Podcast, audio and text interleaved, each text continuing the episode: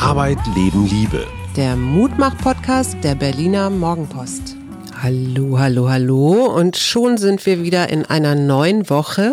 Hier ist der Mutmach-Podcast. Mein Name ist Suse Schumacher und mir gegenüber sitzt der Ach, etwas entspannter Hajo Schumacher. Ich hatte meiner Gattin zugesagt, ihr dieses Wochenende irgendwie so alles, was geht, an Last von den Schultern zu nehmen. Hat das funktioniert, Schatz? Ich möchte eine öffentliche Belobigung, merkst du?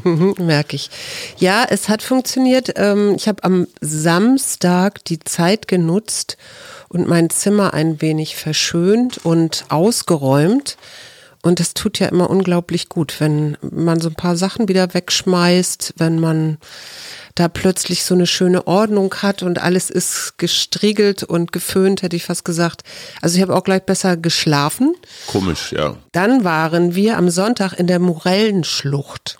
Nicht Forellen, sondern Murellen. Murellen. Und Murellen kommt, habe ich mir jetzt mal nachgelesen, von Morelle. Das sind diese Sauerkirschen. Also es sind so verwilderte Sauerkirschen, die da wohl mal gewesen sind. Ich kannte das nicht. Und zwar ist direkt neben der Waldbühne so ein kleines Naturschutzgebiet. Im Olympiagebiet, also Zentrum noch, ne? Das Ja. Olympiastadion ist auch gleich um die Ecke. Man muss dazu sagen, es ist kein wirkliches Naturschutzgebiet, sondern es ist von seiner Geschichte her ein, ja, ein, immer, es war ein immer Militärübungsplatz. Es gab da auch eine, ja, Militärgelände, eine ne? Hinrichtung. Mhm. Erschießungsstätte der Nazis, die da irgendwelche Abweichler äh, direkt kalt gemacht haben. Wehrkraftzersetzer Also und es Deserteure. Schon so ein bisschen spooky da. Ja. Aber auch ganz interessant. Und da ist so zwischen Heerstraße und S-Bahn und Industriegebiet und Friedhof. Und es war relativ leise, das fand ich ganz enorm. Also man hörte noch am ehesten die S-Bahn. Und dann war das so interessant, weil es ja richtig so kleine Hügel oder Schluchten oder so gab. Also es sah sehr angelegt aus. Ne? Ich glaube, das war einfach tatsächlich zum Training für Soldaten. Ja. Die müssen ja immer dann so Hoch und so Zeug. Ja, es Ja. hat mir auf jeden Fall irre gut getan, auch überhaupt festzustellen, was es noch so für versteckte Ecken in Berlin gibt.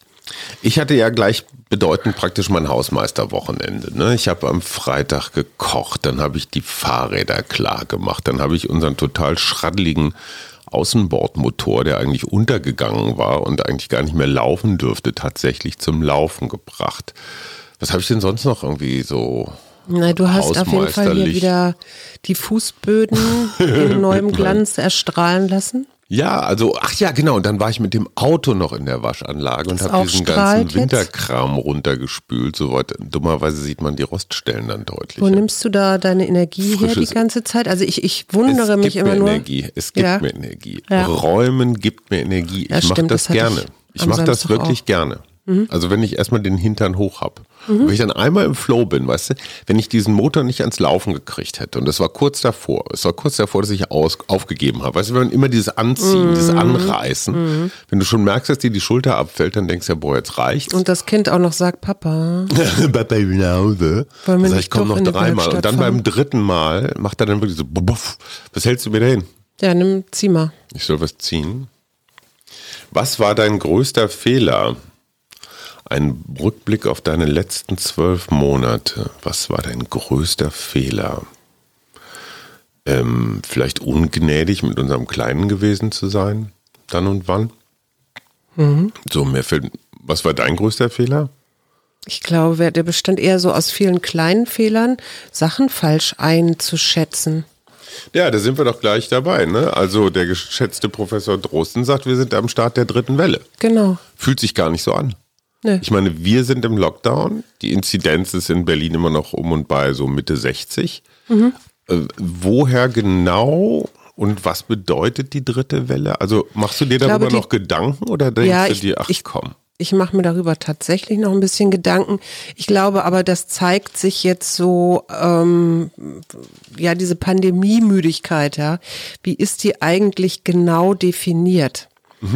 Und da gibt's klar auf der einen Seite die geringe Risikowahrnehmung, aber eben auch weniger Informationen noch zu sammeln und das Schutzverhalten, das auch abnimmt. Ne? Und da kann ich mich schon so ein Leichtsinn, bisschen, ja, es muss nicht unbedingt Leichtsinn sein, aber wenn du jetzt ein Jahr lang relativ gut da durchgekommen bist und auch Leute, die vielleicht erkrankt waren, gar nicht so in deinem näheren Umfeld hast, dann kommt, entsteht, glaube ich, jetzt etwas, und das sieht man auch auf der Straße, wenn es so warm ist, dass die Leute sich wieder treffen, so von, von wegen, naja, komm, die letzten zwölf Monate ist ja auch nichts passiert. Und da waren wir womöglich übervorsichtig. Und jetzt können wir uns eigentlich doch wieder treffen, weil wir haben uns doch alle irgendwie an die Regeln gehalten. Ganz Berlin war am Wochenende in Brandenburg, weil da die Gartencenter auf hatten. Mhm führt ja auch zu so einem ganz klein bisschen unerwünschter Mobilität. Das ist immer das Problem. In Berlin bist du komplett von Brandenburg umgeben und alles, was Brandenburg macht, wirkt sich automatisch auf Berlin aus. Mhm.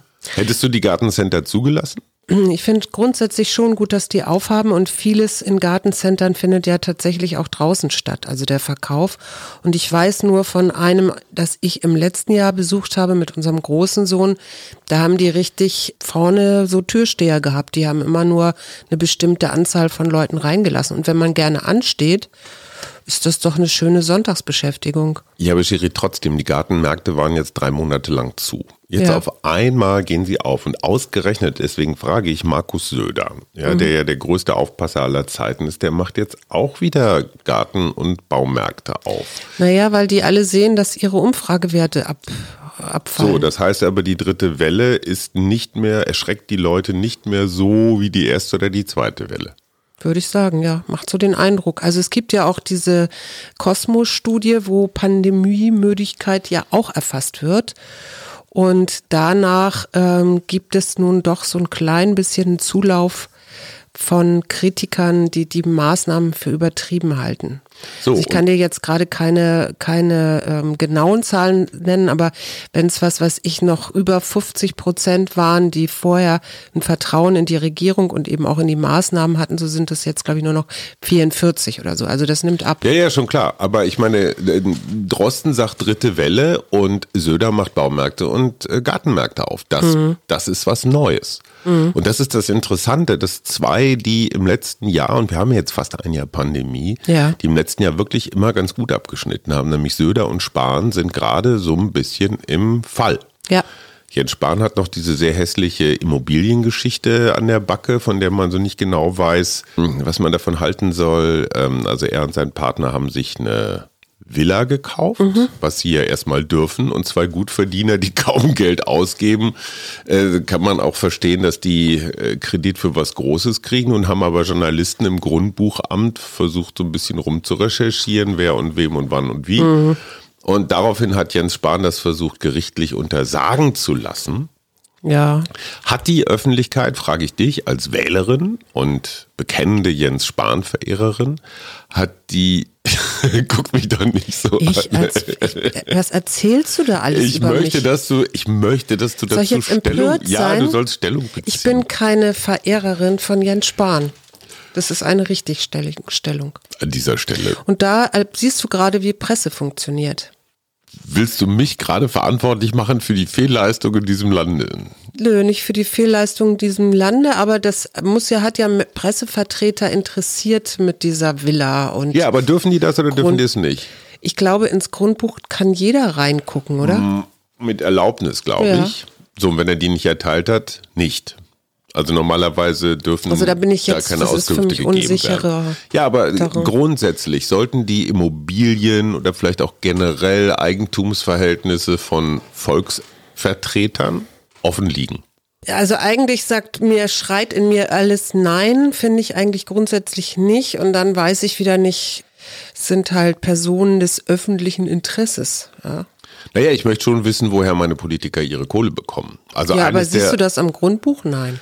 Naja, aber jetzt zum Beispiel mal, wenn das jetzt die National Bank von Katar gewesen wäre, die diese Wohnung ähm, kauft und sie sparen dann überschreibt oder so, das wäre ja vielleicht eine Information, eine andere Information, als wenn das Geld jetzt Wie ist denn das bei den stammt. Clans? Da machen sie ja hier in Berlin auch gerade, naja, räumen sie da ja auch auf und die haben ja auch ohne Ende Immobilienimperium.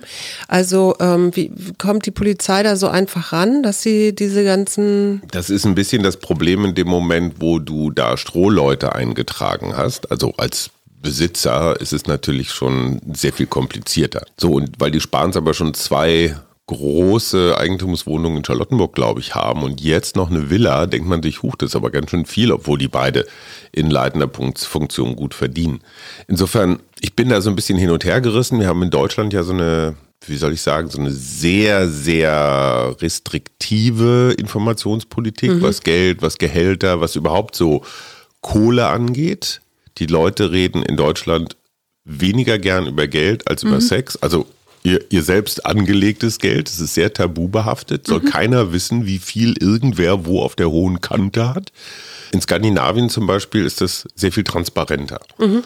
Und ich finde schon, also das ist ja was, was Angela Merkel, egal was man von ihrer Politik hält, aber was Angela Merkel wirklich auszeichnet, sie ist im klassischen Sinne unkorrupt. Du hast ja. nicht den Eindruck, die braucht teure Klamotten, teures Auto, teure Urlaube. Wohnt auch immer noch in dieser einen Wohnung dagegen. Wohnt immer noch vom Museum. Und sie ist jetzt nicht, man könnte sich jetzt auch nicht vorstellen, dass sie nach dem Ende ihrer Kanzlerschaft äh, sich eine Villa kauft. Ja, oder bei Gazprom anheuert oder, ja. oder sowas. Ne? Also unwahrscheinlich. Nee, eher, dass sie ein Buch schreibt oder sowas würde ja, ich gut, denken. das machen sie alle. Das, was du sonst bei Politikern hast, so nach Ende der politischen Laufbahn Kasse machen, vielleicht auch schon währenddessen, ähm, kann man sich bei ihr nicht vorstellen. Und das finde ich ganz interessant. Und bei, bei Jens Spahn war das ja jetzt schon das dritte Mal. Ne? Er hat sich irgendwie ganz früher schon mal bei so einem Start-up beteiligt, wo man sich dachte, hm, was ist das denn komisches? Als Finanzstaatssekretär hat er sich auch an, an so einer Software beteiligt. Ist das jetzt eigentlich wichtig? Nein.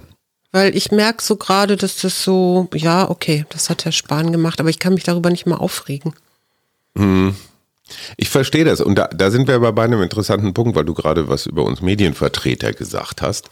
Ähm, gehört das zur politischen Hygiene dazu? Transparenz in diesen Verhältnissen oder nicht? Okay, da werden wir nicht zu einem weiteren Ergebnis kommen. Was passiert denn jetzt mit Söder und Spahn? Wie, du, was soll denn mit denen du passieren? Bist ihre, du bist ihre psychologische Beraterin und es ist ja noch ein halbes Jahr bis zur Bundestagswahl. Was sollen die machen, um wieder Luft unter die Flügel zu kriegen als Politiker? Erstmal müssen wir immer grundsätzlich sagen, dass diese Umfragen zwar Umfragen sind, aber dass das natürlich immer nur einen kleinen Ausschnitt der Bevölkerung überhaupt wiedergibt. Also vielleicht muss man sich da jetzt im Moment gar keine so großen Gedanken machen, weil es immer Aufwärts- und Abwärtsbewegungen gibt, glaube ich. Schatzelein, aus dir wird nie eine gute Politikerin. Nee, ich, du musst ich, jetzt ganz ich merke auch gerade, dass das nicht mein Thema heute ist. Du, bist, du musst sofort einen ganz hektischen Zehn-Punkte-Plan aufsetzen, mit dem du jetzt die Welt rettest.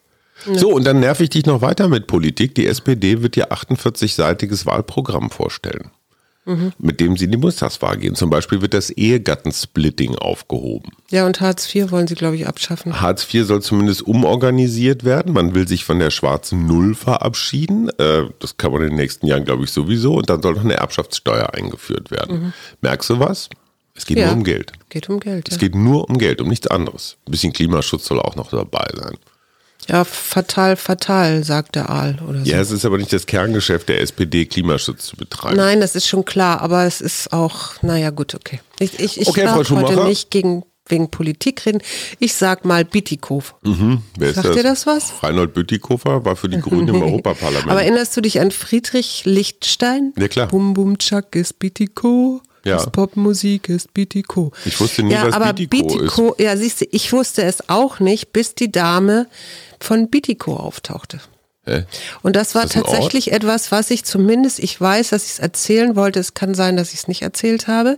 In Brandenburg, du kennst ja den Ötzi, ne? Mhm. Und in Brandenburg gibt es jetzt eine junge Dame, die dort in Hockstellung ausgebuddelt worden ist, astro äh, äh, archäologisch. Ist die bestattet worden in Hockstellung? Ja, die ist bestattet worden in Hockstellung, ist irgendwie zwischen 30 und 45 gewesen und hat wahrscheinlich zwischen 3400 und 3300 vor unserer Zeitrechnung gelebt. Mhm. Sie ist also mit mehr als 5300 Jahren so steinalt wie Ötzi. Okay. Und das ist neu? Und das ist absolut neu, weil man in Brandenburg noch nie so ein altes, gut erhaltenes Skelett gefunden hat und sich jetzt natürlich ein bisschen mehr erhofft, äh, darüber Auskunft zu kriegen, ob die Dame dort auch gelebt, also gelebt hat oder von aus dieser Gegend kommt.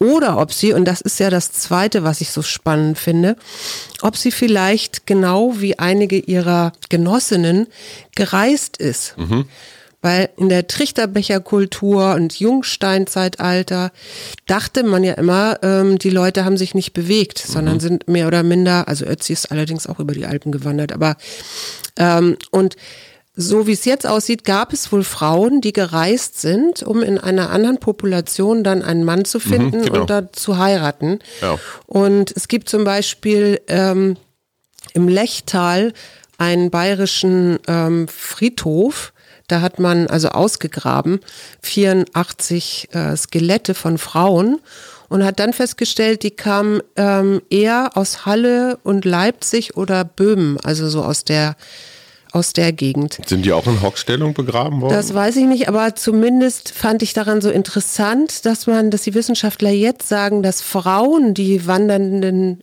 Wissens also dass die Wissen weitergegeben mhm, haben. Ja, dadurch, dass sie von einer Kultur mhm. in die, in, ins mhm. nächste Dorf gekommen sind.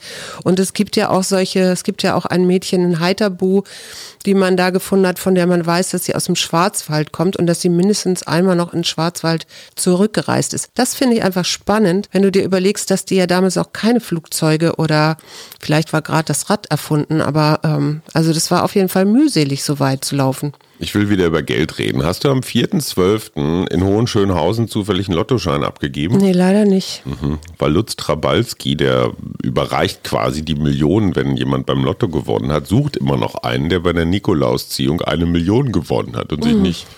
Den hat er bisher meldet. noch nicht wieder, wieder übergeben können, oder was? So sieht's aus. Was steht diese Woche an, Schatz? Du, diese Woche ist, glaube ich, nicht groß unterschiedlich zu den letzten Wochen. Ich werde meine Klienten sehen. Wir werden Podcast machen. Wir gehen spazieren. Hat sich deine Laune gebessert, Schatz? Du guckst mich so streng an. Du bist so ein bisschen unlocker. Darf ich noch so eine Karte ziehen, bitte? Nein, das ist ja, das wollte ich, siehst du, das wollte ich doch die ganze Zeit erzählen. Das ich will ist aber von Leila ein neues Spiel. Das, da wirst du jetzt immer mal wieder mit einer Karte frontiert. Aber ich möchte jetzt noch eine ziehen.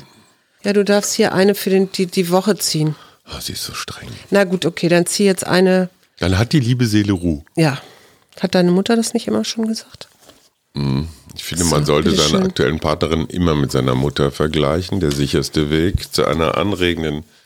Ein Rückblick auf deine letzten zwölf Monate.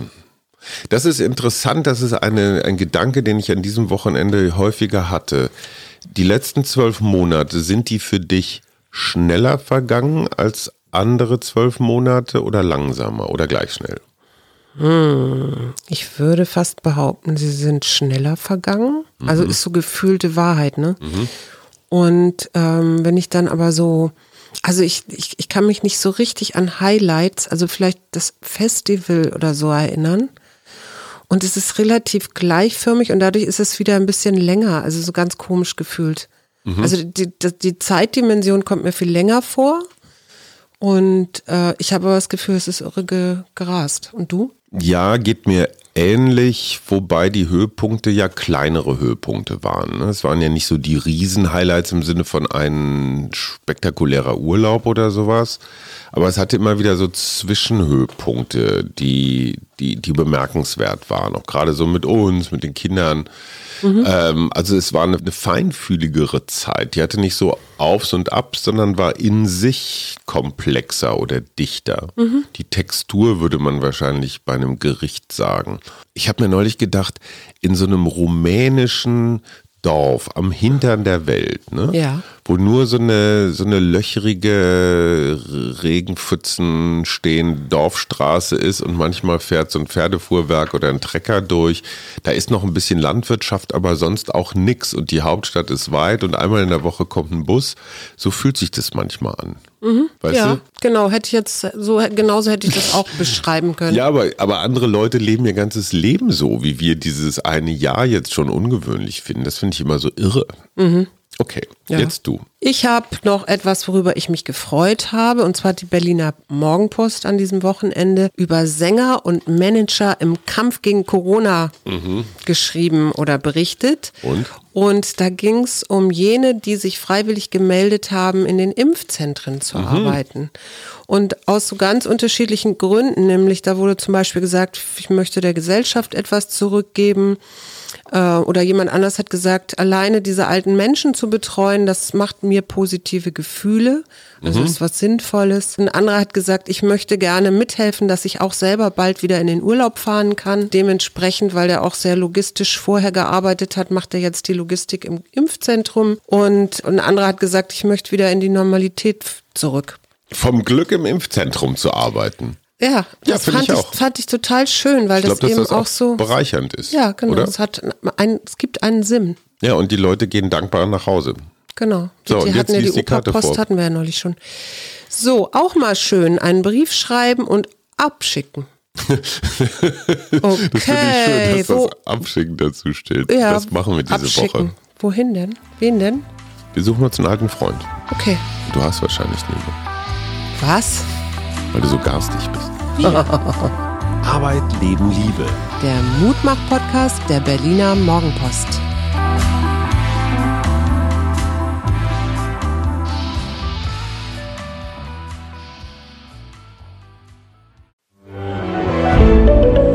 Ein Podcast von Funke.